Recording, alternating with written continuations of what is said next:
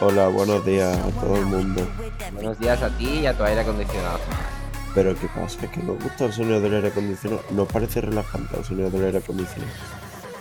Porque Hombre, no es el peor sonido, pero, a pero no me, entiendo por qué suena así. a mí me seda. Pues porque es un motor de 300 RPM o algo así. Y está dentro, o sea, está encajonado en una chapa de metal con rejillas. Gigante, o sea, es muy grande. Es como, como la caja de una cafetera de grande, no, es más grande que eso. Y, y- y entonces, pues como vibra por el motor, choca con las paredes de, de- de metal y se escucha tocar. Pero ¿y eso lo, tienes, ¿eso lo tienes dentro de casa o es de fuera? Eso lo tengo dentro de casa. Hay uno en cada habitación de esta casa. Hay uno de estos. Y el mío concretamente, el de mi cuarto, está al lado de mi cabeza, en la cama. Hostia, putada, ¿no? Y te- un momento, ¿y duermes escuchando este ruido todo el rato? Joder, es que precisamente me, me duermo escuchar. No puedo evitarlo. Es que, o sea, no sé por qué con el tiempo he desarrollado. O sea, es como cuando Homer le dice a Flanders el día que mata a su mujer eh, que para dormir, que si quiere que le haga sonidos del mar.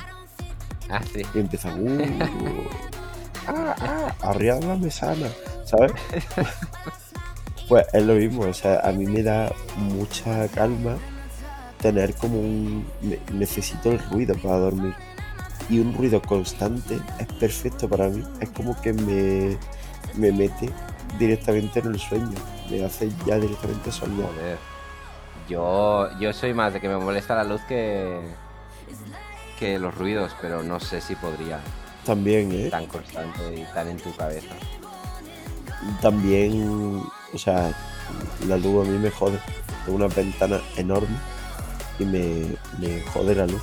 Pero esta mañana, eh, para poder despertarme a las 9 y cuarto así, para grabar, eh, he dejado las tres ventanas de mi cuarto abiertas.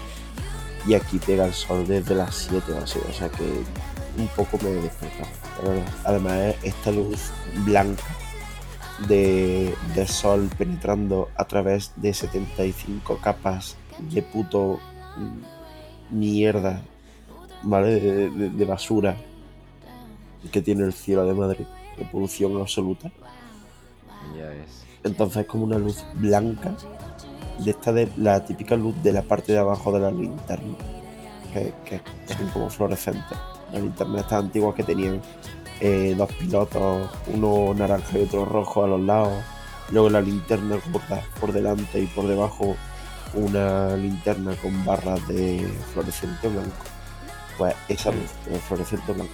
Esa es la que entra por mi ventana. Y me desvela un poco, pero a la vez me da ganas de seguir durmiendo. Pues venga, le, le damos ya. Venga, ¿qué pasa? ¿Qué hay esta semana? Dime qué hemos puesto en el guion. ¿Qué hemos puesto? en- No sé, no hemos puesto nada en el guion, hemos puesto tres cosas en el guion. La primera, porque es lo único que ha pasado este fin de semana, lo de la presentación de Xbox y Bethesda. Ajá. ¿Lo has visto? Tú la estuviste siguiendo, ¿no? Yo no pude verla en directo. Mm, Cuando llegué a casa me puse los vídeos. Empecé a ver la, la presentación directamente, pero luego ya pasé directamente a los vídeos ya cortados, porque es mucho más cómodo. Y me gustó, me parece guay algunas cosas de las que han presentado. A ti te dejó un poco más frío, ¿no? Eh, sí. o sea, a ver, no. Tío, pues estuvo bien. A ver, bueno, sí, se presentaron juegos. Vale. Pero no sé, es que tengo la sensación, igual que en el, en el mundo del cine, me da la sensación de que 2022 es el año de reservarse. Y no hay nada, Sí. tío. No hay nada. O sea, hasta la polla de que no haya nada. Porque es como. A ver, a ver, a ver. El 2022, el año de reservarse, sí, vale, no hay nada, pero lo que presentaron es precisamente de aquí al año que viene, de aquí al junio que viene. Así que alguno acabará cayendo. Claro, ya. Aunque algunos de los que acabará cayendo no salieron, como el Somerville este, que es un juego que a mí me apetece un montón. Es que, mira, ahora hablamos si quieres de los juegos que más nos hayan gustado y eso. Pero te voy a decir cómo veo yo los E3. La gente, por norma general, eh, cuando ve un E3, se queja porque, ay, es que los juegos que anuncian llegan muy tarde, es que solo hay cinemáticas, ¿vale? te digo cómo veo yo el E3. Me gusta la cinemática y me suda la polla a la fecha. Entonces, a mí, Ya, no, yo igual, ¿eh? a mí me gusta ilusionarme con lo que en algún día estaré metido. Me gusta pensar que tal juego saldrá y me enseña una cinemática y me corro, porque a mí me importa un juego por su temática. Luego, las mecánicas sí importan y no sé qué, pero al final, mm, bueno, las mecánicas tienen un límite, ¿vale? O sea, no- es raro que salga un juego cada año que tenga, ni siquiera uno, ¿eh? Que tenga unas mecánicas que te exploten la cabeza, que digas tú, ¡buah, qué guapo! O sea, esto realmente es nuevo. Eh, un juego así sale como cada 5 o 6 años. Un juego que, que cambie muchas cosas. Y suelen ser indies. Y cuando salen eh, AAA que implementan esas mecánicas tan novedosas, es porque ya lo ha hecho antes un indie, ¿sabes? No, no- nunca sale de manera natural. Entonces a mí me mola. O sea, a mí me gusta mucho fliparme con los E3. No lo veo con la mentalidad que lo veo otra gente de anuncio de cosas que están por venir, sino con la mentalidad de, no sé, quiero asomarme un poquito al futuro. Quiero aprovechar esta ventana para ver las HoloLens de Microsoft que jamás salieron. Quiero asomarme para ver Mm. el tráiler de Final Fantasy VII cuando le quedaban 5 años para salir todavía. Y quiero que salga Kojima. Me hace ilusión. Aunque no diga nada. Y, ¿sabes? O sea, Pues mira, ahí, eso te lo dieron. eso me lo dieron. Kojima apareció. Y no dijo nada. Efectivamente. Así que, o sea, bueno, no dijo nada. Dijo que estaba trabajando con, con Microsoft. Vale, ok. Pero en general no dijo nada. Y pues esas cosas a mí me gustan. O sea, a mí no me importa. Yo no veo el E3 como un mercadillo. Yo lo veo más como el día que nos juntamos todos a, a flipar con la historia de los videojuegos. No sé, no, no tengo una concepción, no, no es que no la tenga, es que no quiero tener una concepción del E3 mercantil. Me gusta la sensación del E3 como gente que hace cosas que están guay y que me las enseña y que, ¿sabes? Que me quiere ilusionar. Cuando veo el E3, creo en los Reyes Magos, ¿sabes? Un poco. Y bueno, vale, este año no hay E3, ok, pero eh, el, el E3 falso, el, el E3, pues me gusta, me gusta ver el showcase de Xbox y Bethesda y no me gusta que digan, eh, no os preocupéis, este año va a haber más gameplay, spoiler, el gameplay siempre decepciona, y va a haber eh, juegos anunciados de aquí a 12 meses. Y a mí qué más me da, tío. Fumé uno, o sea, ¿y si en 13 meses tiene uno que está guay? No sé, ¿qué más da, tío? No, no, no te cierres puertas. Entonces, pues me quedé un poco frío por eso, básicamente, porque era como, sí, todo esto lo voy a poder jugar ya. Pues vale, no sé. Y, y lo que no voy a poder jugar también me gustaría verlo. no, no podéis enseñarme. Ya, yo estaba esperando el, el Everwild este, Claro, pero no, queda muy lejos. Yo entiendo por qué no lo hacen, pero sí, hubiera estado guay ver un poquito. No sé. Era tan fácil mm, venderme la Xbox otra vez, tío. O sea, hasta ahora que no, no, no hay razones reales para cambiarse de generación, ¿sabes? Y creo que están perdiendo un poco ese barco, porque, joder, es que este año tampoco tengo ganas de comprarme la Xbox ni la Play 5. Si esto es lo que tengo para este año en Xbox, pues no me la compro, porque es que esos juegos no me interesan casi ninguno. Casi ninguno, ¿eh? Porque algunos sí. ¿A ti cuáles te gustaron? Ahora te digo ya los míos. Eh, a mí me gustó el anuncio de Valorant. Me pareció el mejor tráiler de, me pareció el mejor tráiler de la presentación, la verdad. Está muy bien montado. Y mira que a mí League of Legends me da igual. Pero, joder, me, me gustó verlo. Creo que ese puede ser el primer pasito para que acabe en consola. Porque solamente va a ser para PC. Como estaban pensando en llevarlo a consolas y tal y cual, pues puede ser el primer paso. Y a mí eso me mola. Ya sabes que es un juego que me... No sé qué tiene, no sé si es el diseño o qué, pero me, me flipa. El diseño no puede ser. O sea, Que sí, tío, que es precioso ese juego. Creo que tiene la mezcla perfecta, porque es como. ¿Cómo se llama? El. Ese tan famoso de pegarse tiros también. En el que, el, el que copió. Fortnite. No, a ver, no estoy tan mal. ¿Cómo, es el, cómo, se, ¿Cómo se llama el juego que copió Valorant? Overwatch. Aparte, sí, es Overwatch mezclado con Es de los PUBG. rusos, tío. PUBG. No, no. Es de los rusos que. Counter Strike. Ne-. Sí, Counter-Strike. no, no, es que estaba puta. Exacto, pues allí tú entras allí, es un pozo de mierda. Es un pozo de, de nazis pegándose tiros y gritando y, y da miedo. Sin embargo, este, por, por el diseño de, de- de todo el juego en general, es como mucho más agradable. Y, y- y el juego en sí está guay. O sea, los mapas, no sé, a mí, a mí me gusta mucho. O sea, tiene como lo mejor de ese juego sin lo peor. Que no digo que no haya nazis en Valorant, pero joder, creo que sacaron lo bueno de ese juego y, quitaron todo lo malo. Y aparte, pues el Forza Motorsport me flipó bastante. Está, tiene unos gráficos que te cagas, tengo ganas de que salga. Por enchufar el juego y correr sin más, no como el Horizon, que te tienes que meter en un mapa con 70.000 iconos de a dónde coño voy. Si lo único que quiero es hacer una carrera rápida y ya, pero no puedes. Y poco más. El Diablo 4 también me parece que luce que te cagas, sobre Mm. todo por la ambientación. El juego en sí, pues bueno, no sé, no, no he probado nunca ningún Diablo. No creo que sea capaz de jugar más de cuatro horas a este juego. Porque es que me parece como súper repetitivo. No, no entiendo por qué tiene tanta fama o de dónde viene esta gente que se engancha mil horas a, a un juego así. Pero los escenarios, tío, ¿lo has visto? Sí. ¿Cómo luce? Esa- esas tormentas, esos suelos encharcados de sangre. A mí es uno de los juegos que más me llamó la atención de, de la presentación. Porque me gusta mucho Diablo. O sea, partiendo de que tiene. O sea, es como de los primeros juegos que implementó la.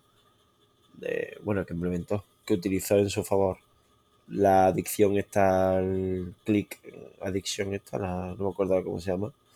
Pero sabes esto de que el- mm, genera una endorfina del recopetín cada vez que haces un clic con el ratón y, y hay una respuesta instantánea en pantalla. Eh, que luego los shooters pues han aprovechado de esto. Pero este juego, pues, aparte de que vicia por eso, es que gran parte, aunque parezca mentira, gran parte de lo bueno que tiene es ver los escenarios, ver la iluminación, la historia que cuenta y cómo la cuenta es muy lúgubre. O sea, creo que todo el mundo que haya jugado a Diablo de pequeño te dirá lo mismo, que es que de pequeño todo- todos nosotros pensábamos que era un juego de terror. ¿Sabes? Ya, ya, yo- sí.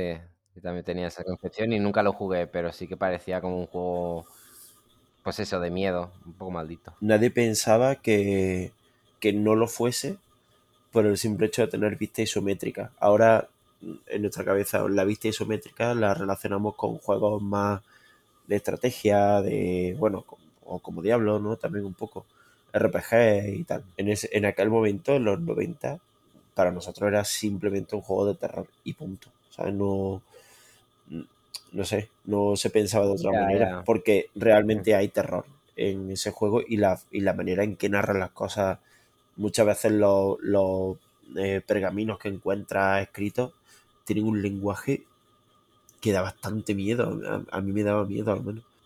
¿Qué te pareció el, el juego este del creador de Ricky Morty?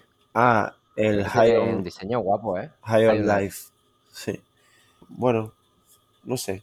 Eh, creo que tiene el potencial de ser un juego como los del Team Schafer y, y Sí, tal, ¿no? Rollo, sí. Gracioso e inteligente a la vez. Pero que estos juegos es que ya sacaron. ¿Cuál, cuál fue el juego anterior que tenía el tío este que lo anunciaron hace. Se llamaba Tro- Trover Saves the Universe.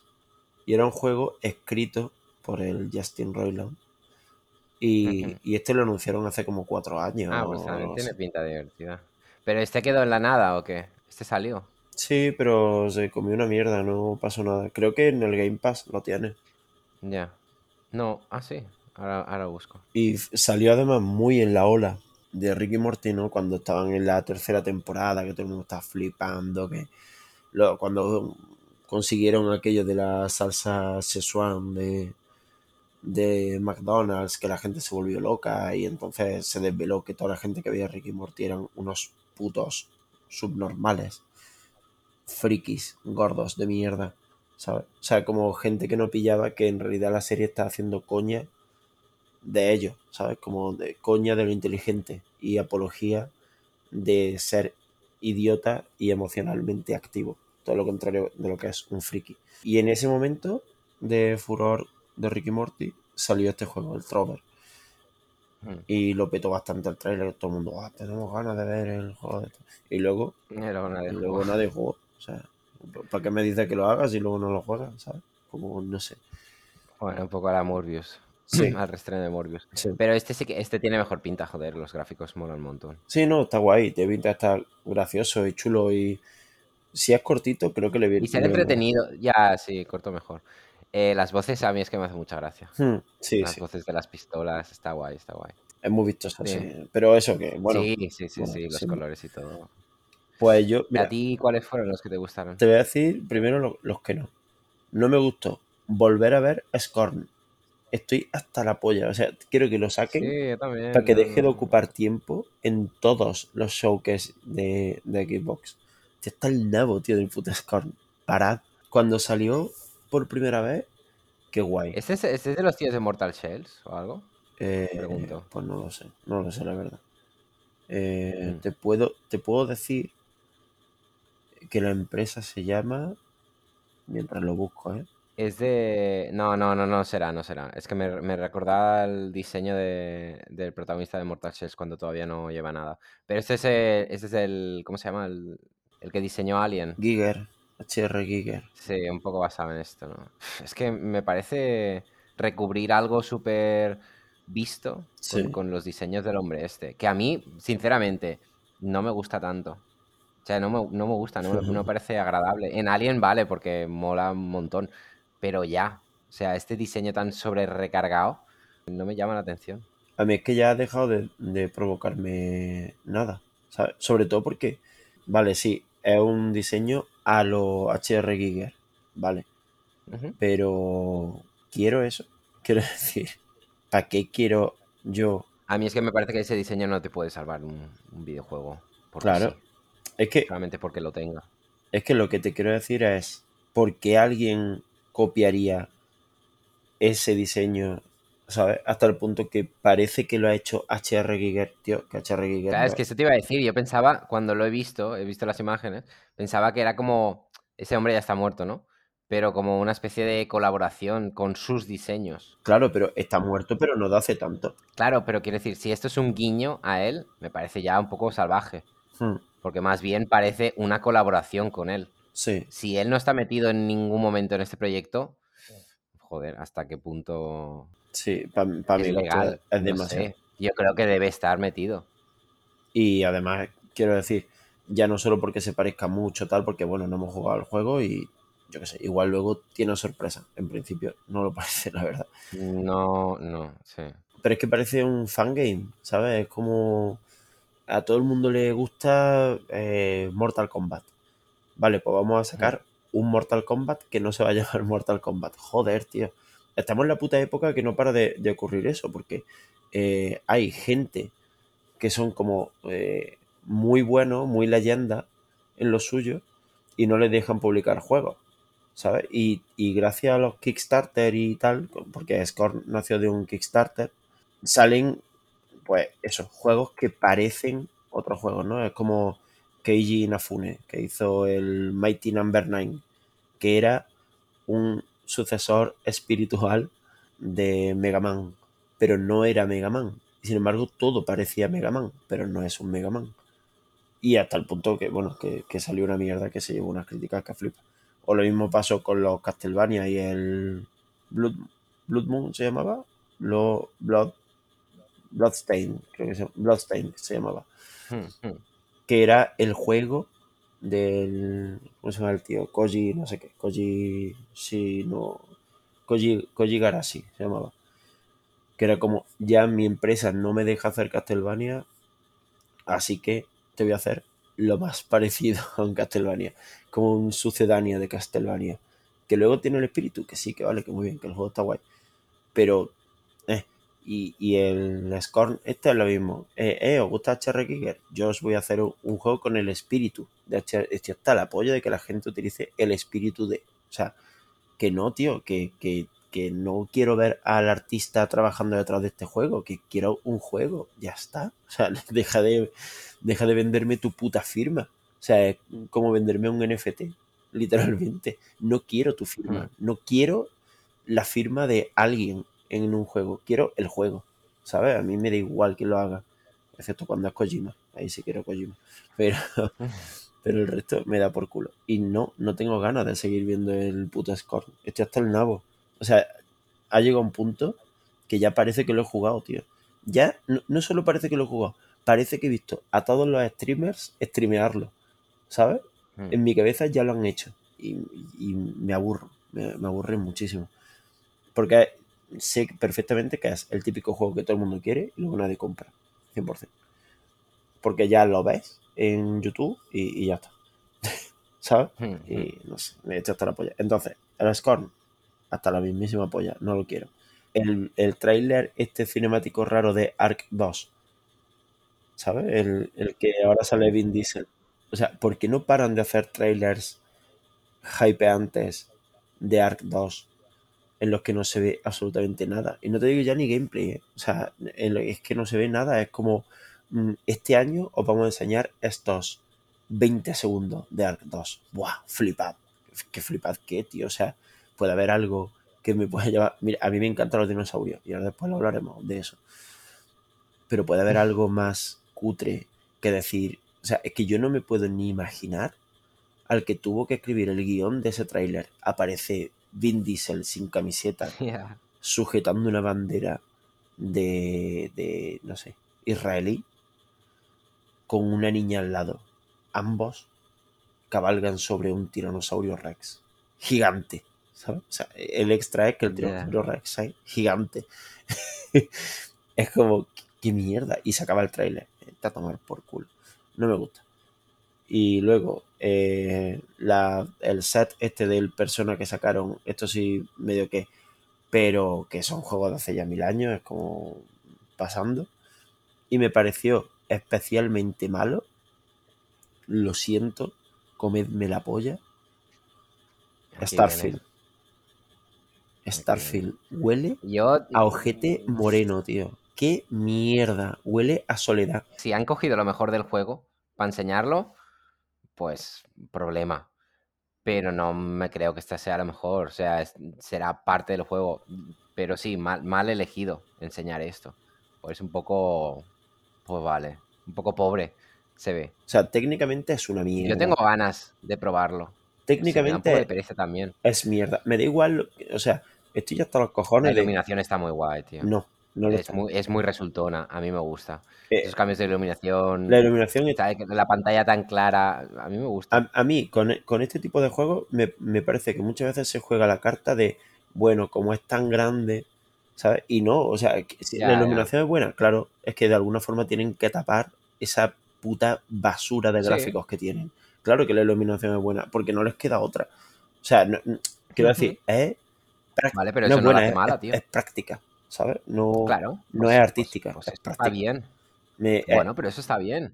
Sí, está bien, pero te quiero decir, hay que hacer el esfuerzo de no ver todo lo malo para ver, para que puedas llegar a apreciar lo bueno en este juego, que si me preguntas a mí es nada. O sea, esto está el nabo de estos juegos de Bethesda, tío. O sea, estoy hasta la polla de que hagan mundos gigantescos absolutamente desalmados. A mí eso de Sin- los, ya, a mí eso de los mil planetas, pues me da un poco de... Es que ahórratelo. Es que me da la impresión, porque luego los planetas no están trabajados, me da la impresión de que dicen, oye, este juego nos está quedando un poco pobre.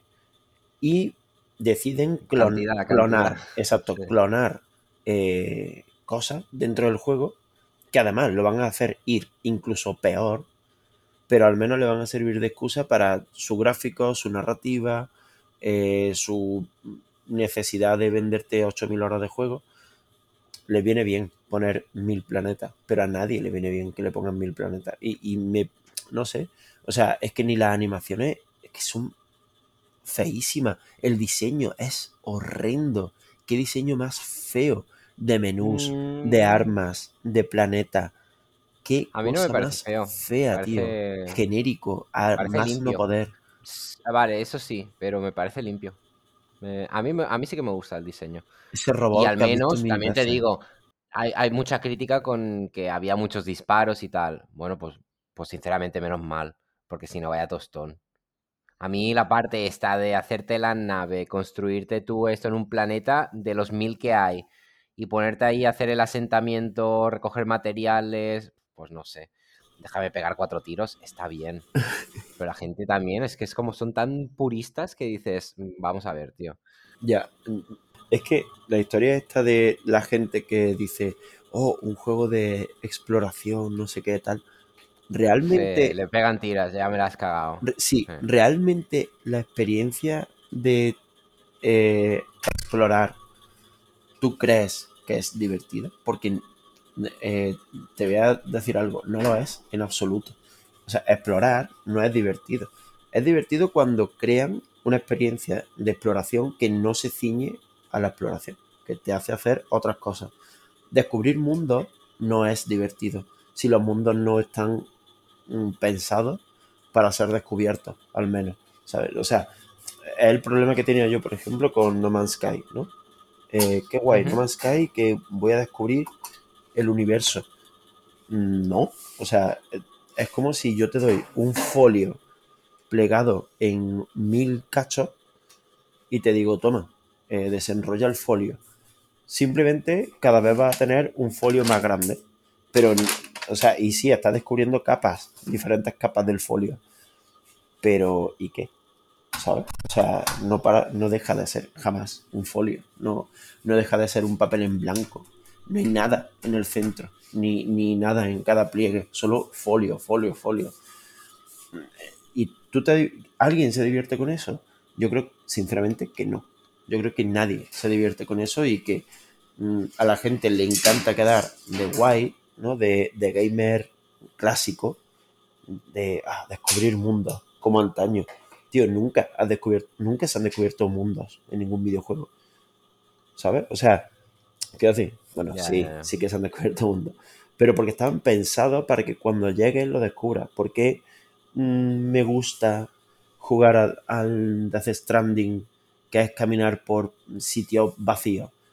Porque literalmente el juego es consciente de lo vacío que está de manera eh, buscada y consigue que la experiencia esa, ese tedio y esa mierda, no lo sean, ¿sabes? O sea, te, te habla, te dice como, Sí, sí. sabemos que esto es tedioso, pero de esto va el juego, ¿vale? O sea, y te dan puntos de apoyo, de cuando pasa este cerro sube la música, cuando tal. Hay pequeñas cosas que vas va consiguiendo comprender que están en sintonía con la idea que tiene ese juego de sí mismo, ¿no? De este juego va de esto. Pero no es divertido aterrizar con tu nave en un puto planeta en el que hay vida random. O sea, están los cangrejos que aparecen por aquí y por allá y que te dan un recurso para mejorarte la nave. Está no sé qué. Pero te dan tanta libertad que literalmente es que el, el autor se ha desprendido del juego. ¿Sabes? Es como te lo ha tirado y él se ha ido. Ahí no hay nadie. Ya, ya. Ahí, aquí no hay nadie. Bueno, vamos a darle el beneficio de la duda. Pero tiene pinta de que puede ser que pase esto, sí. no sé, a mí no me gusta. Es- Esto mundo abierto a los Fallout, a los tal- Skyrim. A mí me gusta más la idea que ponerme a jugarlos. A mí me gusta que me, que me vendan esto y tengo ganas de probarlo, pero me cuesta engancharme. Hmm. Más allá de dos o tres días. Es como que me obsesiono y después se me pasa igual de rápido que me he obsesionado. Me pasó con el Den Ring. Me da pereza volver a entrar. Seguramente es lo que me pasará con este, pero me gusta que existan este tipo de juegos. Hmm. Porque siempre espero que llegue alguno en que este sí que sí. Y luego no, luego no pasa. Pues Ya. mira, sin embargo, ahora eh, No Man's Sky tengo muchas ganas de jugarlo porque se ve que han cogido la rienda, ¿sabes? Como habían dejado un bebé solo en la jungla, pero ahora lo han rescatado y, y están con él los autores y creo que se nota, no lo he jugado, ¿eh? Pero creo que se nota que ahora hay alguien detrás del volante, no solo tú, no sé, Ya.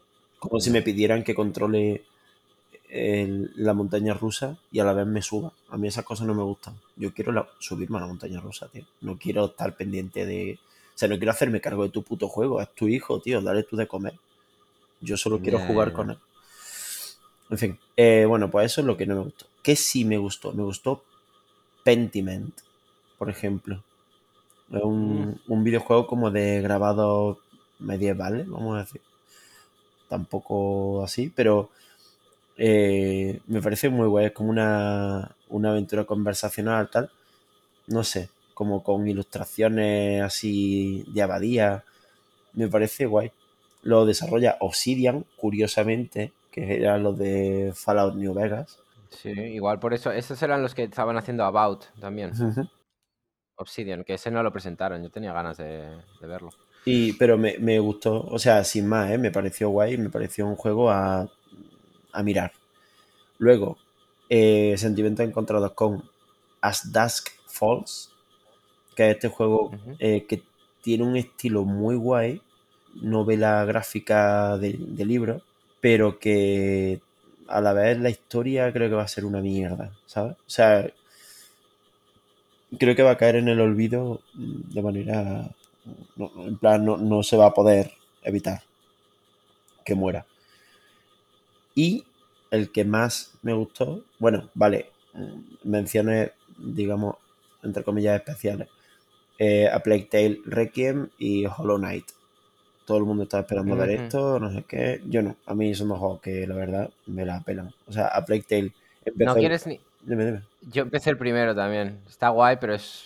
Y mira que a mí me gustan los pasillos, ¿eh?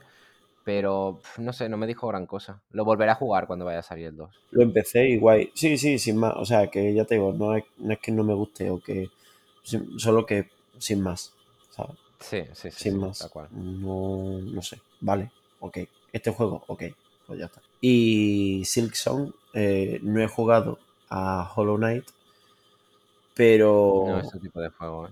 Pero, no, no, sí, sí, sí, o sea, y sé que me picaría y tal, pero no lo jugado y no tengo prisa por jugarlo y... es, que es largo de cojones, tío. Sí. a, mí, me gusta, ¿eh? hasta que ya no sabía qué coño hacer. A las dos, tres horas. que yo también me pierdo muy fácil en este tipo de juegos. Pero literal, es que ya no sabía que, no sé, no, no, no salían sitios nuevos o no los sabía yo encontrar. Pero está chulo, los controles súper fino. Pero bueno, sé que no, sé que no le dedicaré muchas horas porque me quedaré enganchado y no, no voy a saber avanzarlo. Yo, Sí, sí, o sea, ya te digo, no. Joder, no hay nada malo que decir de este juego. Simplemente que, bueno, que ahora mismo pues no me interesa mucho. No, sin más, es, es un. Vale. Entiendo que la gente que ha jugado Hollow Knight tiene ganas de jugar más a Hollow Knight, con lo cual quieren Claro, yo, también lo entiendo, pero son muy pesados, tío. Luego, luego soy la misma gente que, que se queja de que si un juego sale pronto, sale con fallos, no sé qué, tío, cada vez que hay un puto Nintendo Direct, Silksong es tendencia en Twitter. Porque a ver si lo presentan, a ver si no sé qué. Tío, qué pesados. Ya lo sacarán, ¿sabes? Y, ya, y, que, no sé, si es un juego tan largo y tan tal, pues no lo, no lo pidas, ¿sabes? O sea, juégalo otra vez. O yo, qué sé, no sé. Es que no he jugado al uno, ¿eh? pero sé de qué rollo va. Obviamente. Porque no, no lo he jugado, pero vivo en el mundo y es un juego del que se habla y se ha hablado muchísimo. Pero, yo qué sé, pues, deja de dar por culo con el Hollow Knight, tío. Que sí, ya, ya te dan tu, un poquito de Hollow Knight. Es que la gente cuando le gusta un videojuego, esto supongo que pasa en, todos los medios y, y, en todas las cosas de arte y tal. Pero la gente siempre quiere más, tío. Es como, dame más. Y cuando se lo da, ya no lo quieren. Solo les gusta que esté ahí para ellos mm, poder cogerlo cuando quieran un poco. Y es como, tío, pues deja de dar la puta matraca porque es, el lado oscuro del feedback, ¿sabes? El de que te pidan algo, que trabajes en ello y luego nadie lo quiera realmente. Solo fuese un ¿A ti, no te pasa, a, ti no te pasa con estos juegos que a veces cuando estaba jugando al Hollow Knight veía cosas, o sea, me, ponía vídeos de a ver qué coño tengo que hacer ahora y me ponía algunos vídeos y luego ya por curiosidad como que lo, avanzaba un montón para ver qué es lo que me viene. Y lo que me viene a la gente le motiva que haya bosses súper difíciles o áreas mega complicadas.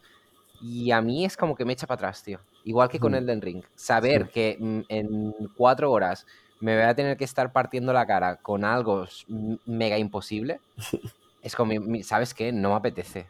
Y ya es, es, curioso porque a la gente le motiva un montón e, este tipo de dificultad o este tipo de retos. Y a mí no. A mí un videojuego, cuanto más fácil sea, Mejor, es que es como lo disfruto más, lo siento. No quiero ningún. No es que no quiera retos, pero no quiero estar más de 20 minutos pensando algo en un videojuego. Creo que en esto soy minoría, curiosamente. Por eso me gustan juegos como Rime o el que jugué hace poco, el Son of Crimson, que Mm. son juegos que te dejan espacio también para que pienses un poco, pero no para que te calientes la cabeza de una manera que, que digas esto es imposible. No entiendo a, a quién le puede gustar eso. Sufrir con un videojuego es como, ¿en serio, tío? Hmm. No, no, no vengo aquí a hacer deberes. ¿Por, por qué me pones esta dificultad ridícula? Eh. Y un poco Hollow Knight es esto. Es como la peña, como la peña que juega para hacer los, los leaderboards de, de los videojuegos, ¿sabes? En plan de, del mundo, ¿seré yo el mejor? Venga, voy a intentar hacer esta pantalla, este, este modo de juego para que la gente Sí, sí, sí. vea quién, quién es el mejor. Y a mí eso me suda la polla. O sea, ¿quién es el mejor? A mí, ¿qué coño? O sea, ¿quiero yo ser el mejor? No, es que no quiero. En este juego a lo mejor concreto no, pero es que ninguno. O sea, no me importa, no quiero ser, no, no, no me hace sentirme más poderoso, porque yo no quiero ganarle al mundo, yo quiero ganarle como mucho al juego. Pero sobre todo quiero que el juego me, o sea, es como ¿sabes el típico boss este de principio de juego que es obligatorio que te mate? Esto es un, un Sí, sí, sí. ejemplo perfecto, porque hay gente que no continúa el juego, hay speedrunners y hay gente así, que se centra en matar a ese hijo puta, que está hecho para que literalmente te mate. O sea, que, que, puedes- que siempre se le puede vencer, ¿eh? Siempre. break. Es como, deja el juego que te, que te vapulee, deja el juego que... Joder, no, no todo en un videojuego es un reto. Esa es la gracia de los putos videojuegos. Te hacen interactuar con cosas, no de manera única, exclusivamente violenta. Es un poco lo que hablamos cuando hablamos del Den Ring, ¿no? Tener un, un mundo enorme, lleno de lore, al que destruir, ¿sabes? Mm, Todas tus interacciones son matar. Todas. Bueno, hay, hay otras de hablar con gente que te manda matar. ¿Sabes? Sí, sí, sí. Que sí, que entiendo que el juego es de matar y que las mecánicas están hechas para eso. Es como si en un Street Fighter quisieras que metan una mecánica de mm, diplomacia. Pues no, aquí hemos venido a lo que hemos venido, obviamente. Pero entonces, ¿por qué crea un mundo tan interesante o por qué fuerza la rivalidad entre jugadores que quieran ser los mejores? Que me parece insano, o sea, me parece contraproducente para cualquier videojuego, sea cual sea su temática o su género. Es contraproducente creer que mm, la interacción mm, a, a- a través de la violencia es la única, ¿sabes? Porque sí, está guay, pero, y muchas veces a través de la violencia consigues cosas importantes e interesantes, como en Last of Us 2. A través de la violencia hace que te plantees cosas, o el Spec Ops de Line. Pero, coño, es que si solo hay violencia, pues no sé. como que se me queda un poco escasito, ¿sabes? Es como explorar la nada, es un poco lo mismo que mm, matar a todo. Eh, es la misma sensación lo que me produce. En cualquier caso, Silksong, está guay, sí, mola, se ve que te caga. No es el juego que me apetece jugar ahora mismo. Me apetece jugar Cocoon. Para mí, este junto a Pentiment son los juegos de la, de la conferencia. A pesar de que sé que son indies tal, me da igual. Este juego lo ha hecho eh, Jeb Carlsen, que es el, el diseñador, uno de los diseñadores jefe de Limbo y de Inside. Se vio muy, muy Los mejores juegos del universo. los mejores juegos del universo. Y Pues un momento, también, también el de Somerville estaba, estaba metido alguien de, de Playdead. Que, Sí, que sí, dejó sí. el estudio y claro, es que este juego me no es. gusta que esta gente esté trabajando porque Playdead en teoría tenía que sacar un juego. Bueno, enseñó, ¿tú las viste? Las imágenes esas de Sí, sí, sí, sí. aquel astronauta, no sé qué, que en teoría iba a ser como un mundo abierto. No sé dónde estarán, en qué punto estarán, pero tengo unas ganas, tío. Es que Todo lo que haga esta gente es... este juego no lo saca Playdead. Este juego lo saca ya. Annapurna y lo dirige el, uno de los, de los jefes de Inside Limbo, de- uno de los Sí, sí, sí. diseñadores de, del juego. Entonces, este no es de Playdead, es de una institución ya, ya. de este tío y, y lo saca Annapurna. en cualquier Ya, ya, pero digo que, que por lo menos, ya que Playdead está con ese proyecto, pues me gusta que la gente, no que se haya ido del estudio, pero que, ¿sabes? que se siga moviendo, que sigan haciendo cosas, Sí, porque, sí. joder, todo lo que hagan es poco. Y este juego tiene una pinta muy chula, tío. Es muy de rompecabezas, muy de mm, visualmente mm, suave, muy soft. No sé, lo miro y Sí, de hecho fluido. parece juego de, de iPad, Hmm, un poquito. Sí, sí, hay algo Pero sí, sí, de pinta feeling, sí, sí, de este de, De Apple, ¿no? de Sí. chill. Sí, sí, sí, sí. Y, y me gusta mucho. O sea, que sí, que luego será el típico juego que dura tres horas y venga, al, a Mejor, la estantería. mejor. Pero vale, no sé, sé que me va a dejar buen sabor de boca. No necesito. Yo no, es que los juegos de 70 70 horas es como, ¿qué dices? Tengo que, tengo que hacer otras cosas. No, no me tengas aquí. Es verdad, es que, tío, los juegos cortos, pues sí, pues mucho mejor. E- Igual que no tienes tiempo para leer libros de mil páginas cada vez, ¿por qué los videojuegos sí? ¿Por qué mm, los videojuegos tienen que ser desmedidos en todos los sentidos? No, tío. Mm. Dame una experiencia de 5 o 6 horas si quieres y ya está, y luego déjame en paz. Es que es mucho mejor, es para todo el mundo, para los diseñadores que no, no estén 5 años haciendo un juego lleno de mierda y, y para los jugadores que no tengas que estar ahí 3 meses con un solo juego. Déjame probar cosas, tío. Es que al No final, sé. a mí el. Esto que dices de tirarte mil años para hacer un juego que está.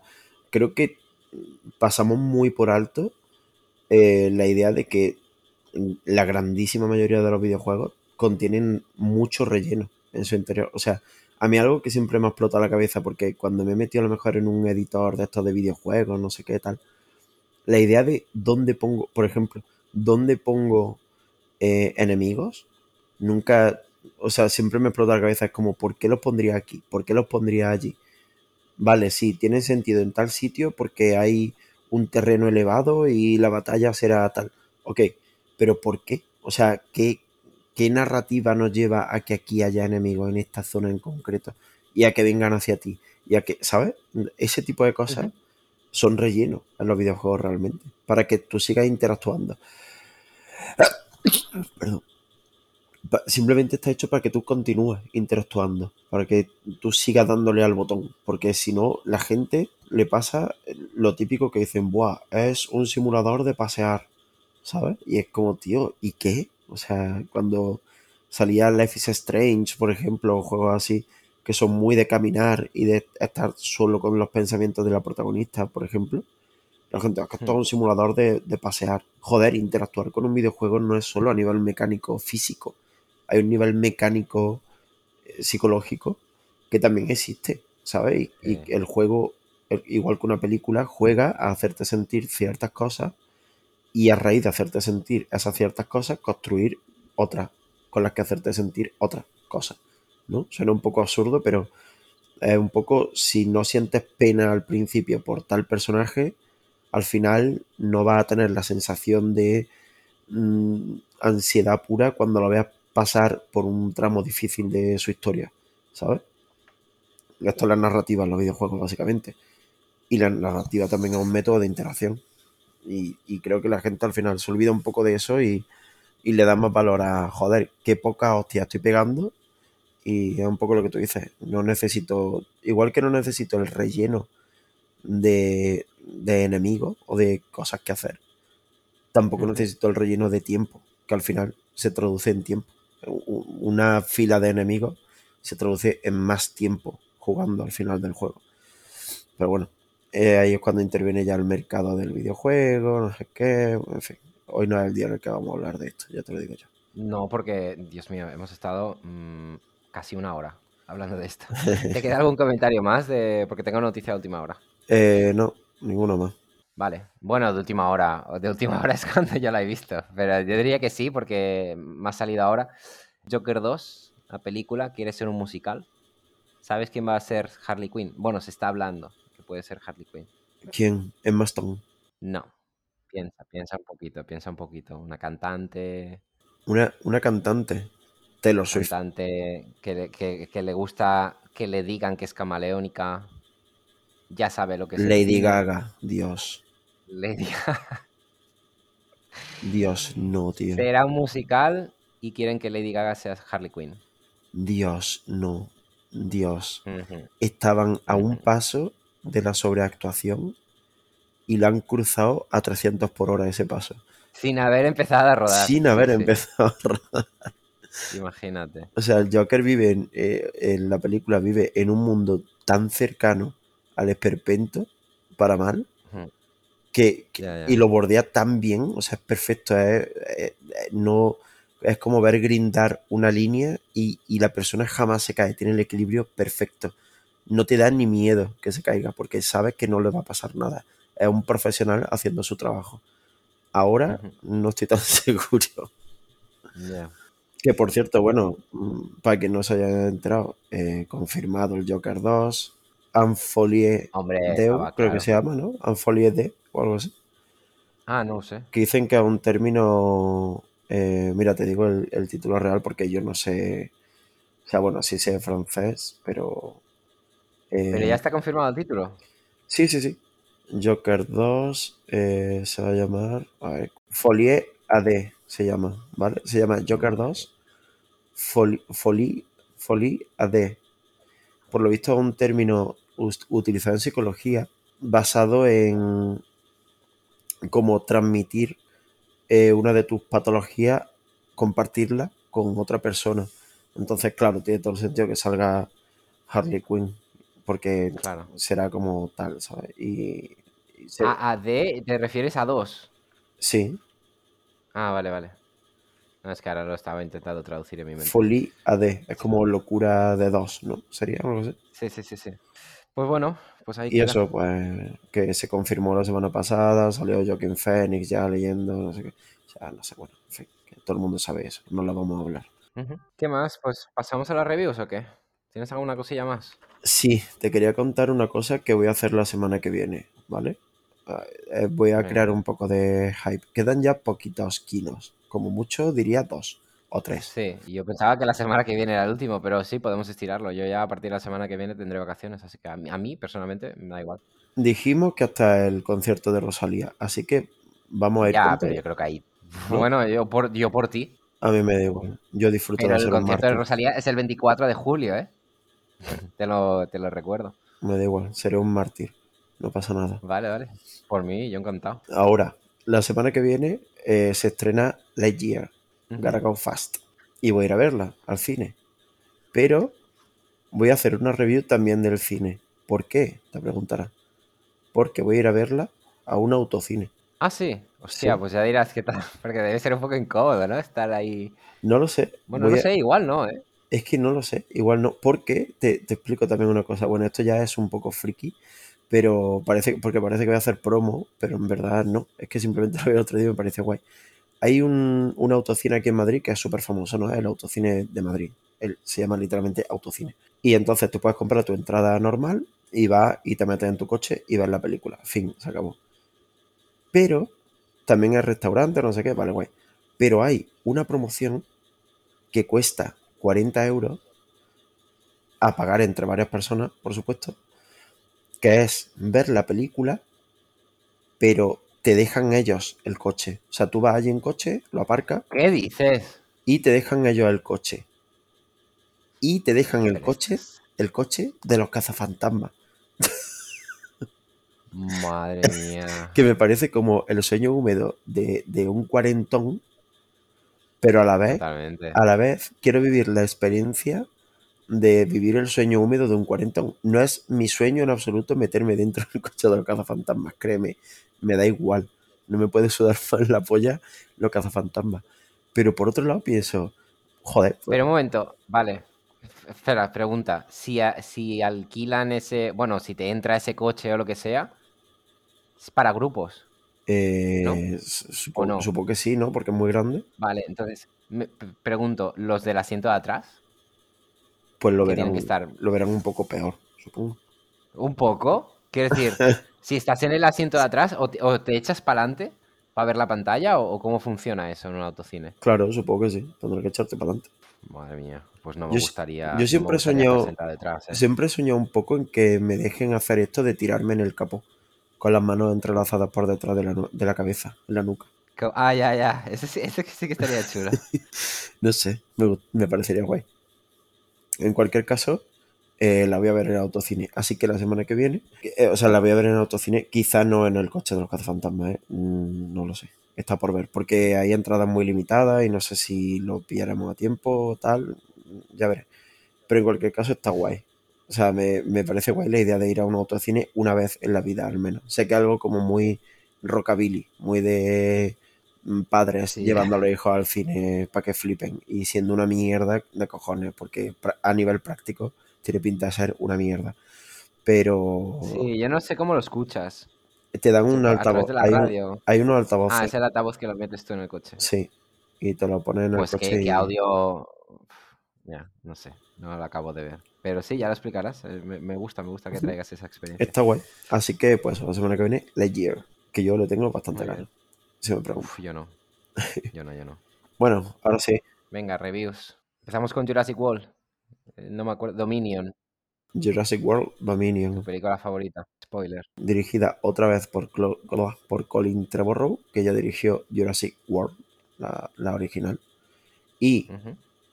eh, Safety Not Guaranteed, una película que me moló bastante. O sea, este tío tiene literalmente tres películas y dos de ellas son Parques Jurásicos y otra es una peli indie.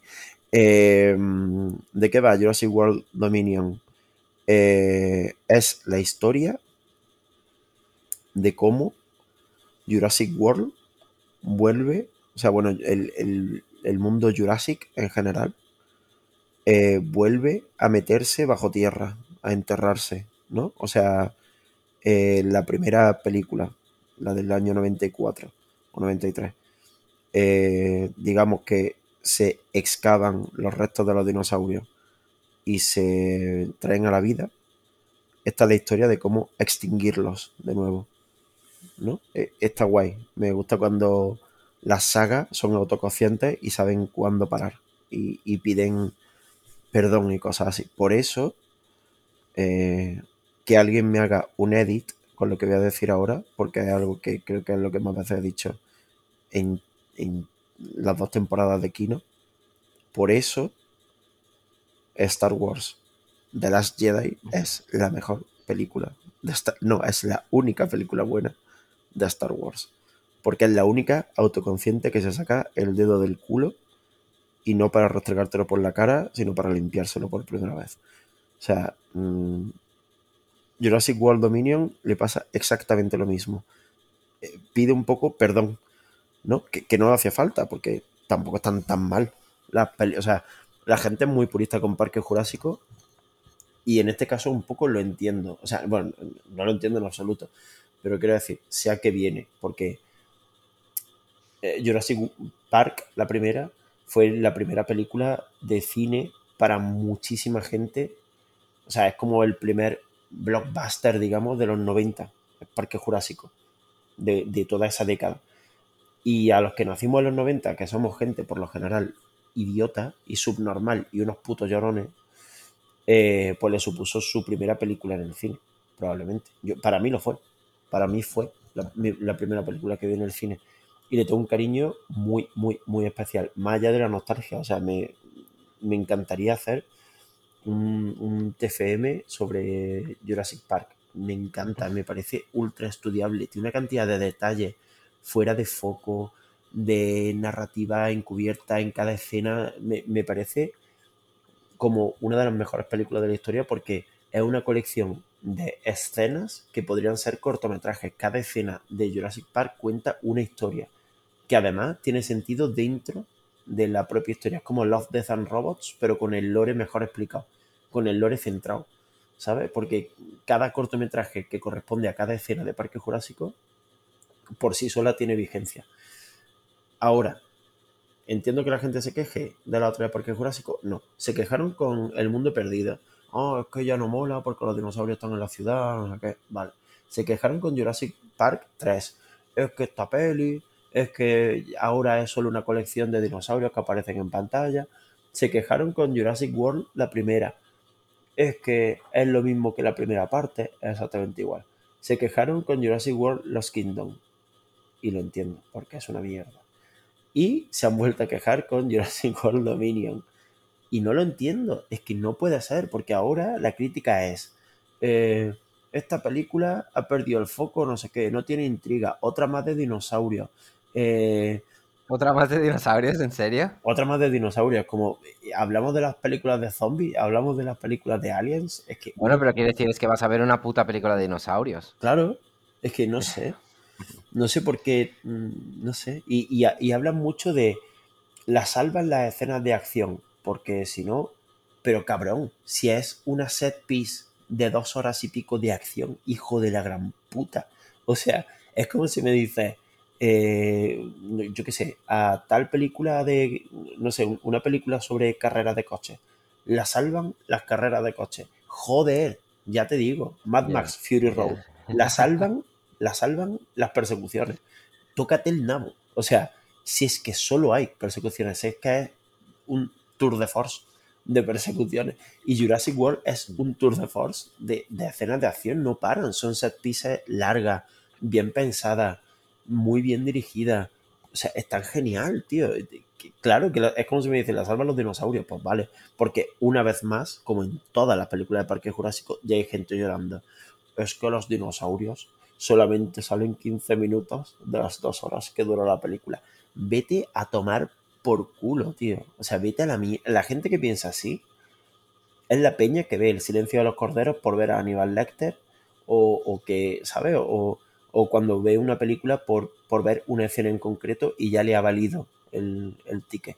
Claro que salen 15 minutos, como en todas las de Parque Jurásico. ¿Qué hacen? Te sacan dinosaurios hablando, tío. O quieres un puto documental, que también estaría guapo. ¿Quieres un puto documental de dinosaurios sin seres humanos? Para mí sería el siguiente paso de hacer una siguiente trilogía de, de Jurassic. Hacer, hacerla ya sin, sin seres humanos. ¿Qué pasa? Que los putos dinosaurios jamás han funcionado como leitmotiv de ninguna película de Parque Jurásico, siempre han sido para hablar sobre la humanidad. En este caso, la saga Jurassic World habla sobre eh, la extinción, sobre el cambio climático, sobre mm, cosas que afectan a los seres humanos y trata a los seres humanos como dinosaurios, en plan de, pues os vais a extinguir, os vais a ir a la mierda porque estáis mm, jodiendo con la puta Pachamama, ¿sabes? Y, y si jodes con la naturaleza, lo más probable es que mueras, porque no eres tan poderoso. Si no pudieran los dinosaurios, tú no vas a poder tampoco. Es un poco el, lema de la trilogía de Jurassic World.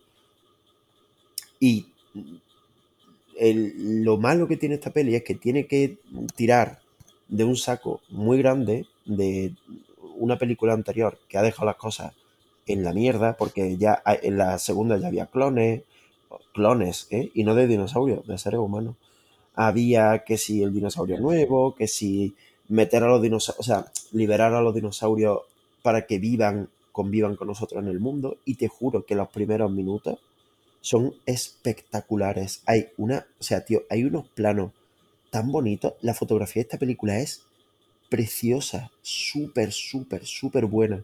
Increíblemente buena. ¿De quién es? Pues me parecía como muy genérica. Se llama. la fotografía de esta trilogía en general, la primera y la segunda, sin más. Esta es brutal. Se llama John Schwartzman. John Hombre, hombre Negro. Eh, pues no he hecho nada, o sea, lo estoy mirando y no he hecho nada especialmente. no me acuerdo ahora mismo, pero creo que la única así un poco más tocha quizá que había hecho era, era Seabiscuit o alguna de estas. Pearl Harbor. Pearl Harbor, es verdad, tenía unas cuantas tenía unas cuantas de Michael Bay, ¿no? Como que es el típico iluminador de acción, ¿sabes? Típico iluminador que quieres en tu película de acción porque lo va a tener todo. Sí, de Green Hornet, de Amazing Spider-Man. Que, que Amazing Spider-Man también tiene una fotografía bastante de puta madre, la verdad. Y, y en cualquier caso, pues bueno, esta fotografía no parece la de esas otras películas. Es muy, muy bonita porque este director, Colin Trevorrow, se ve que tiene una visión que en la segunda parte se fue a tomar por culo porque el Bayona se la pasó por los mismísimos cojones. Que vale, me parece totalmente lícito, ¿eh? porque tú vas a hacer tu película y no la, de otro. Pero, pero cuando coge, cuando Universal te coge otra vez al Colin Trevorrow para que se ponga los mandos, pues se nota mucho el escalón, el, pico ese, que es como, hostia, aquí había algo que no ha pegado mucho, ¿sabes? Como que no tiene mucho sentido. Y, conjuga muy bien las imágenes, eh, grandes planos angulares, eh, planos abiertos gigantes de, de territorios enormes, porque lo que intenta es comparar la fauna animal eh, que nosotros conocemos, la que convive con nosotros en nuestros días, con los dinosaurios. Entonces necesita planos gigantes, gigantescos horizontes mm, megatónicos para poner en perspectiva a un elefante caminando junto a un tiranosaurio, ¿sabes? Hmm. Porque, porque hay escenas así, hay diplodocus caminando por la sabana eh, acompañados de, de elefantes o eh, liopleurodones mm, buceando junto a ballenas, ¿sabes? Jorobadas. Entonces, son, o sea, son imágenes súper poderosas, están muy bien grabadas, muy bien iluminadas, muy bien, o sea, la fotografía es preciosa. Y la banda sonora es de Michael Giacchino. Pero del Michael Giacchino eh, son finales de perdida, ese Michael Giacchino que para crear tensión le da 75 veces a una tecla del piano y la sostiene para crear tensión. O, el que se cree que las escenas de amor duran o tienen que durar por ley 10 minutos y hace un, un, un leitmotiv largo, o sea, que, que, para que suene entero, digamos, el riff de la canción, igual son 50 segundos, ¿sabes? Porque es todo como muy lento, muy meloso. Es, la banda sonora es preciosa, tío. Es que te pones cualquier parte y te emociona porque es súper. A mí ya me gustó la, de la primera película, que también es de él. La segunda no lo sé. Igual también, ¿no? Toda la trilogía suya, ¿o qué? Eh, pues puede ser, no lo sé. Lo voy a mirar. O sea, de la, de la primera, seguro. Y de la. Sí, de la segunda también. Sí, sí, pues, pues sí. He, hecho la banda sonora de todas pero en esta es que se, ha pasado el juego, o sea, es que es muy, muy bueno, tío. Es tremendamente bueno. Perdón. Y, entra muy bien, porque si entra realmente en lo que te está vendiendo Jurassic World, que es eh, una historia de gente inadaptada, ¿no? O sea, aquí pues te ponen que, voy a decir un poco la sinopsis, ¿vale? Eh, uno, una gente mala roba a la vez a una niña y a una cría de tiranosaurio. O sea, no, perdón, una cría de velociraptor, ¿no? Entonces, ah, vale, te iba a decir, oh, ¿quién será la cría? Pensaba que era la niña de la segunda. No. Ya, ya. Sí, la, niña a la que secuestran es la niña de la segunda parte. Y a la vez, ah, a la vez, capturan a una cría de velociraptor. ¿Vale? Entonces, obviamente, pues te la están poniendo en comparación ahí, están haciéndote ese juego súper obvio en tu puta cara, no lo esconden en ningún momento, porque la niña vive encerrada en su casa, porque los científicos la quieren, porque es un clon de su madre, no sé qué. Y por el otro lado, eh, la película abre con lo que te estaba comentando de que los dinosaurios ahora conviven en la naturaleza con otros animales, o sea, están libres por primera vez, mientras que los humanos están acojonados de vivir con los putos dinosaurios. ¿Qué, ¿Qué, hacen para salir un poco de la temática dinosaurio y de verdad hablarte de la supervivencia de los seres humanos y de cómo la naturaleza mm, nos tiene totalmente cogidos por los huevos? Crean una amenaza muy real que son los saltamontes. Esto es real. El enemigo de esta película no es ni el tiranosaurio, ni el gigante. Hay uno que se llama gigantonosaurio, que yo no sabía que existía. Creo que no existe, de hecho. Y no son los enemigos. Los enemigos son los bichos, los saltamontes.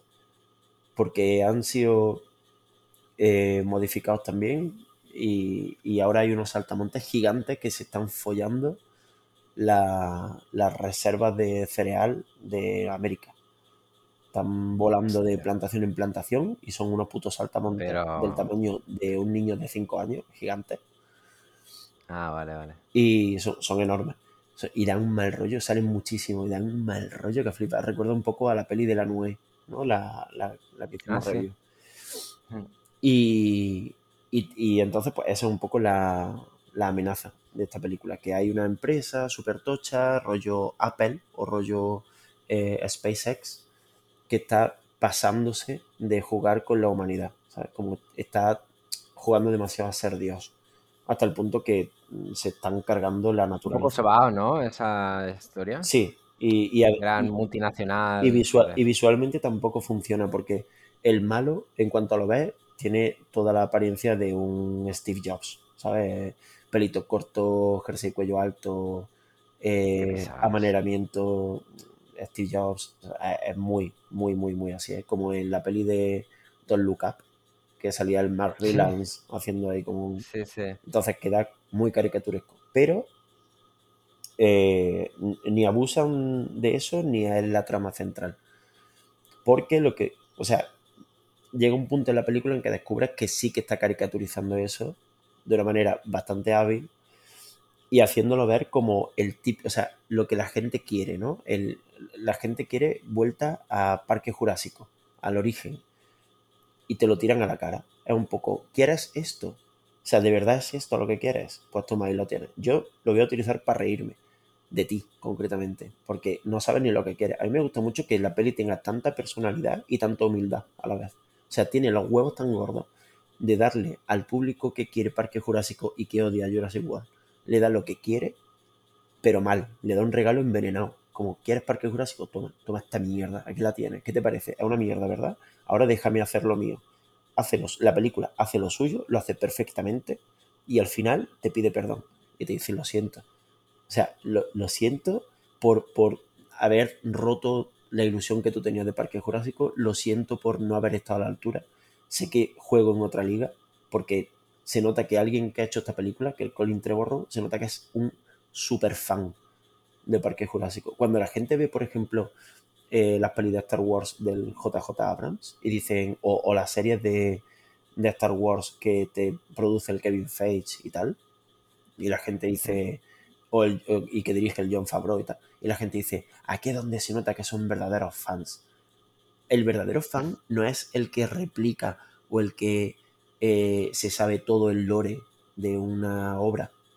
El verdadero fan es el que conversa con la obra, el que, el que la, la trata como un ser humano, el que la humaniza y le habla y, y le, y le pide perdón y, hace cosas diferentes esperando un resultado nuevo, ¿sabes? Y, y el que juega con la obra, pero desde el respeto, ¿no? Y sin, sin bajarse los pantalones tampoco.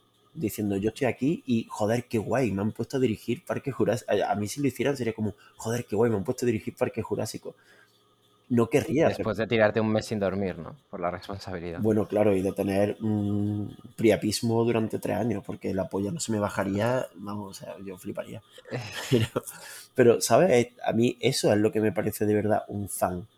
Alguien que lo ha comprendido, o sea, no, no solo que lo ha visto y lo ha mamado, sino que lo ha asimilado, ¿sabes? Que, que de verdad vive dentro de la obra y, y sabe salir de ella cuando es necesario.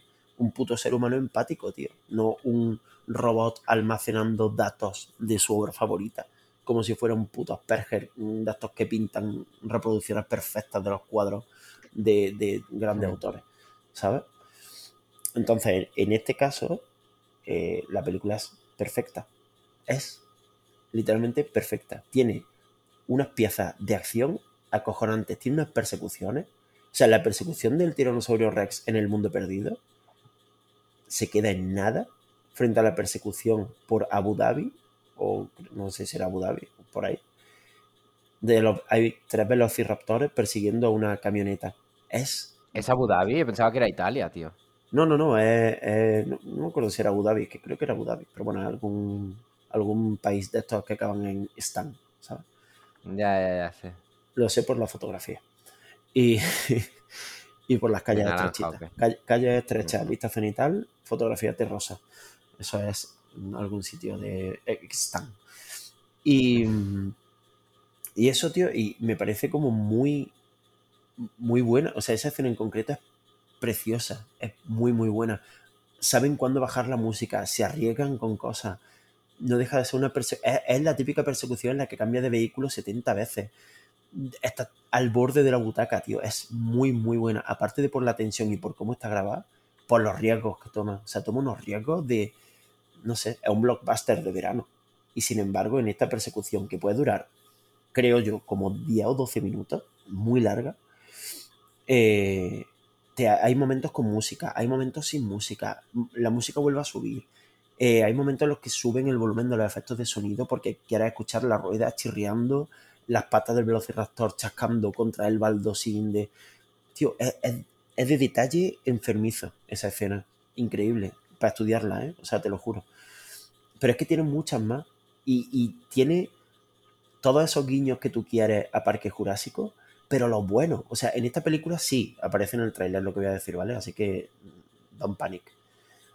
Sí, se reúnen de nuevo el trío La La La de Parque Jurásico, ¿no? El Jeff Goldblum, la, la Laura Dern y el Sam Neill. Se juntan los tres de nuevo. ¿Y sabes qué? Que no, no ponen la canción de Parque Jurásico. No suena ni un momento la canción original de Parque Jurásico. Ni uno. La película tiene su banda sonora. Y, no hacen como grandes reverencias. Los guiños están, son mucho más profundos. Los guiños son, por ejemplo, el guiño este de esto que he contado ya un montón de veces también aquí porque me encanta Parque Jurásico y, me parece genial y ultra adelantado a su tiempo. Eh, e, el guiño este del, el cinturón de seguridad del helicóptero en Parque Jurásico 1, ¿no? Que el prota, el Sam Neill, no entiende cómo ponérselo y es porque está utilizando eh, dos partes del cinturón que son hembra, ¿no? Entonces no engancha el cinturón de su, del helicóptero y decide atárselo en lugar de meterlo, ¿sabes? Y esta es como eh, la vida se abre paso in a nutshell, porque Parque Jurásico va de eso, de un mundo en el que crean dinosaurios hembra y aún así se reproducen. ¿no? La vida se abre paso. Y, en esta hay muchísimos guiños a esto del, del, del cinturón de seguridad, por ejemplo. ¿sabes? Hay muchos guiños bien metidos porque no están en tu cara.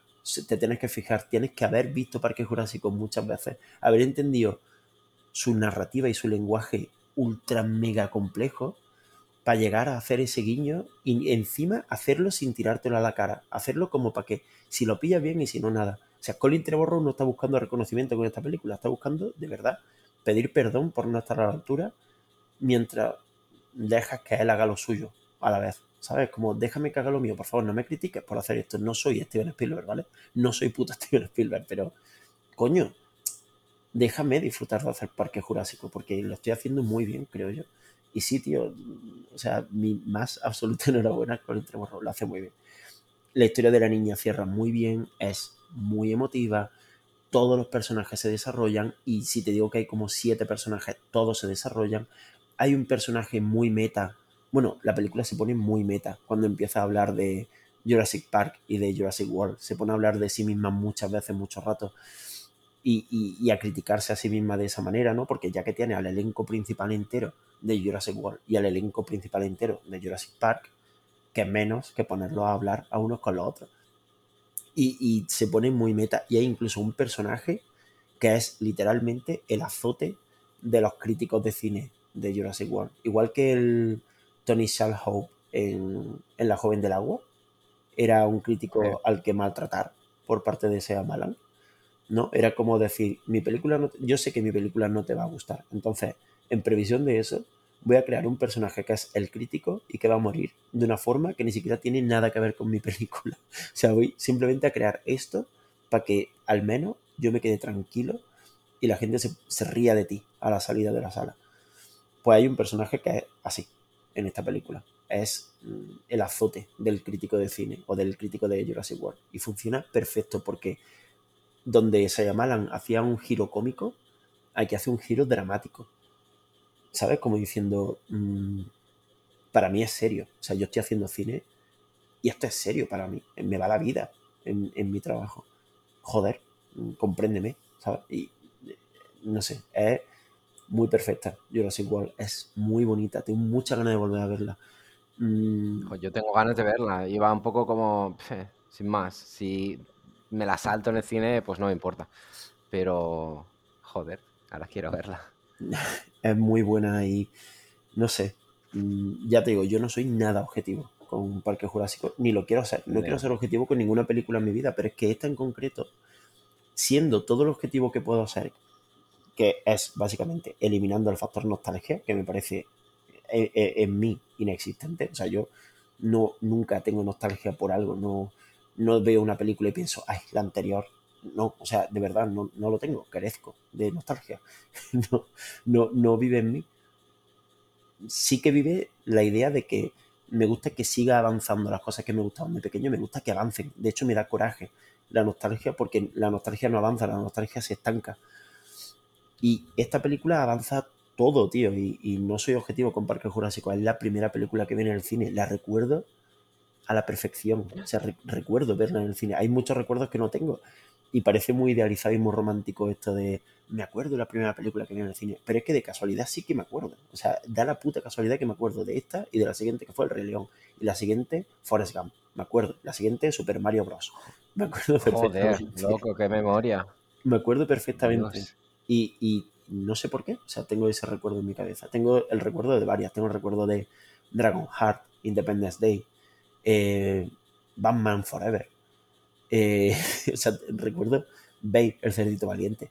Recuerdo muchas películas que vi de pequeño en el cine, como grandísima obra. Starship Troopers, tío, me flipó. La historia interminable 3, increíble. O sea, lo gocé como un puto animal. Me acuerdo perfectamente de las sensaciones. Son. La, ¿Sabes la gente cuando habla de su infancia? Yo no me acuerdo de nada de mi infancia, pero me acuerdo de eso, tío. Pero de mi infancia no me acuerdo de nada. Bueno, sí, me acuerdo de tener un, un orinal, sentarme en él durante 20 minutos viendo Barrio Sésamo y mear y cagar viendo Barrio Sésamo delante de la tele. so much information. Era un bebé, no, no, no cuenta como King. Y, y, ya está, y ya, pues es, esa es Jurassic World. O sea, me parece excepcional que salga esta película. Me parece increíble que la gente no se dé cuenta todavía de la manera en la que eh, los autores se comunican muchas veces a través de sus películas con nosotros y de cómo la película le, habla, le habla a la película. Y aparte ya puedes ver la del autor hablando con otro autor. Pero en principio son películas que hablan, es comunicación no verbal, o a veces sí, depende del guion. Pero no sé cómo nadie se da cuenta de los diálogos que ocurren entre películas. Esa sinergia son lo que hace que estén vivas la obra y, y consiguen que hablemos de ellas en este podcast como seres humanos. Humanizar una obra no es malo. Lo malo es humanizar a un autor. Eso sí es malo. Porque por, por norma general son unos hijos de puta y unos tiranos. Pero humanizar una película es bueno. Es necesario. Es la única forma de ver cine. Porque si no te conviertes en un crítico y ¿quién querría ser? Eh, ¿Cómo se llamaba? ¿Pepa Blanes? Pepa, Pepa Blanes era.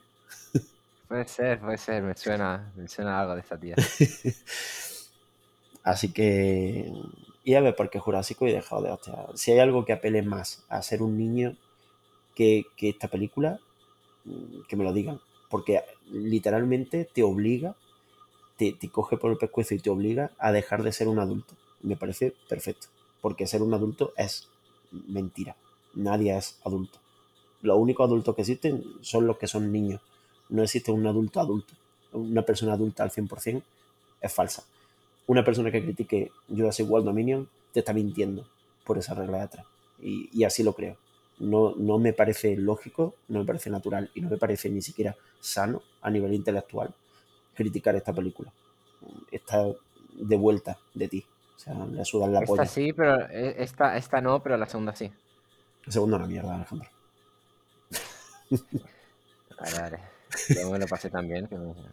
y, y me pego, me pego con el que quiera que me venga a decirme, es que la escena icónica del, del cuello largo metiéndose en el mar, llorando por su vida, quedará ah, para, para, los anales del cine. Que me coman los huevos, tío. Que una película no se, no se puede juzgar por una escena, tío. Que no, que no. A no ser que sea una escena final que lo gire todo y ni aún así. No, una escena no hace una película, jamás lo hará. Así que, ¿esa escena icónica? Mm, sí, porque, porque escenas icónicas sabemos hacer todo, pero que tenga sentido es otra cosa. Y no, no lo tiene. Jurassic World eh, Lost Kingdom es un petardo que flipa. Y cuando ves esta, agradeces, que, o sea, agradeces de alguna forma eh, la, la, la, naturaleza visual del cine americano. Porque Jurassic World Lost Kingdom se nota que es española. ¿sabes? O sea, se nota que tiene la polla pequeña. Jurassic World Los Kingdom. Se nota que no tiene ambición. Está aquí, sí. Y sin hacer grandes alardes, porque salen pocos dinosaurios, no hay mucho efecto especial, hay mucho efecto práctico. Y sale un Triceratops chiquito, tan bueno, tío. Tan bonito. Tienen los ojitos perladitos como muñequitas de anime. Y son súper fluffy. Ah, tío, te va a encantar el Triceratops pequeñito. Es la cosa más mona. Es precioso. Y ya está, bueno, ya está. No quiero hablar más de esta película, quiero verla. Eh, espero que nadie haya terminado de escucharme el review y hayan ido inmediatamente al cine a verla, porque no tengo nada que decir de esta película. Yo creo que lo voy a hacer, sí ¿eh? Hmm, Sí. Muy bien. Dejado de Top Gun, eh, Jurassic World. Ya, ya, Tocan ya está un poco pasada. Y ya está. Eh, no te voy a hacer review de Miss Marvel porque me tengo que ir, ¿vale? Claro, y aparte, es Marvel, tío. De Miss Marvel te puedo dar, bueno, es que he visto un capítulo, ¿vale? Te voy a dar dos tips solamente, que son, eh, si te gusta Heartstopper, te gusta Miss Marvel, ¿vale? Literalmente está hecha igual, eh, tiene el típico nivel de, de o sea, el típico, no, el, el mismo nivel de sensibilidad y, de, y aparte de montaje, es igual. Eh, y si te gustan este cariz anti, antipaternal, antitradicionalista que está tomando Marvel y Disney en general, eh, también es tu serie, porque lo tiene. O sea, es Red y Heartstopper, un poco. ¿Sabes? Es una mezcla de la peli Red y la serie Heartstopper. Hmm, Y está guay. No es visualmente deslumbrante, no es tal, pero todo el equipo que trabaja, todos los directores y de todos los capítulos y tal, eh, son de Oriente Medio, no sé exactamente de qué países, pero son todos directores mm, musulmanes y tal. Bueno, musulmanes no sé en concreto, pero ya saben, de, de- de esa zona. No sé muy bien cómo referirme a esa zona del globo, pero bueno, son de esa zona. Y está guay, no sé, es pintoresco ver cómo dirige esa gente. Dirige de una forma muy, muy, muy, muy, muy, muy diferente a lo que estamos acostumbrados y se filtra bastante por el por la por el coladero de Marvel, ¿sabes? Que siempre es como muy toda la gente, "Oh, todas las películas de Marvel son iguales. No, Marvel tiene una seña de identidad y deja que por ella se cuelen muchos estilos distintos. El estilo de esta serie es, es muy curioso, es raro de ver porque no está grabado como nosotros estamos acostumbrados a ver cosas, unos giros de cámara locos y es como muy naturalista, pero a la vez muy antinatural porque está editado con mucha animación de por medio, tal. O sea, es muy extraño y está guay. Es muy facilita de ver, muy graciosa. No tenéis tampoco que notar. Esa es mi review de un capítulo de Miss Marvel. O sea, tampoco. Pero está guay, está guay. La semana que viene venimos con la review de, de Staircase, ¿no? Ya habrá acabado, creo. Sí, la semana que viene termina Starcase y va muy bien. Bueno, eh, eh, vámonos yendo, ¿no? Pues nada. Eh, Despídete. Vale. Mira, tenía preparado una cosa que leí el otro día. No la voy a leer, ¿vale? Solamente la dejo como tarea. Tarea para el fin de semana. Niños, estudiar y eh, explorar la figura de Iben Byers. Lo deletreo para los de la última fila. E de Españita, B de burro, otra E de Españita, N de Nació para la Alegría y el apellido es Byers. B-Y-E-R-S. Iben Byers. Si alguien nos escucha, que nos diga qué le parece esa historia. Sin más, me despido. Vuestro amigo que se va a trabajar y que efectivamente se ha despertado con Jurassic World, Kino Blasco. Kino Blasco me llama. ¿Qué te parece? Nombre artístico. Kino Blasco. Parezco, parezco un abogado judío. bueno, venga, vamos por culo, corta.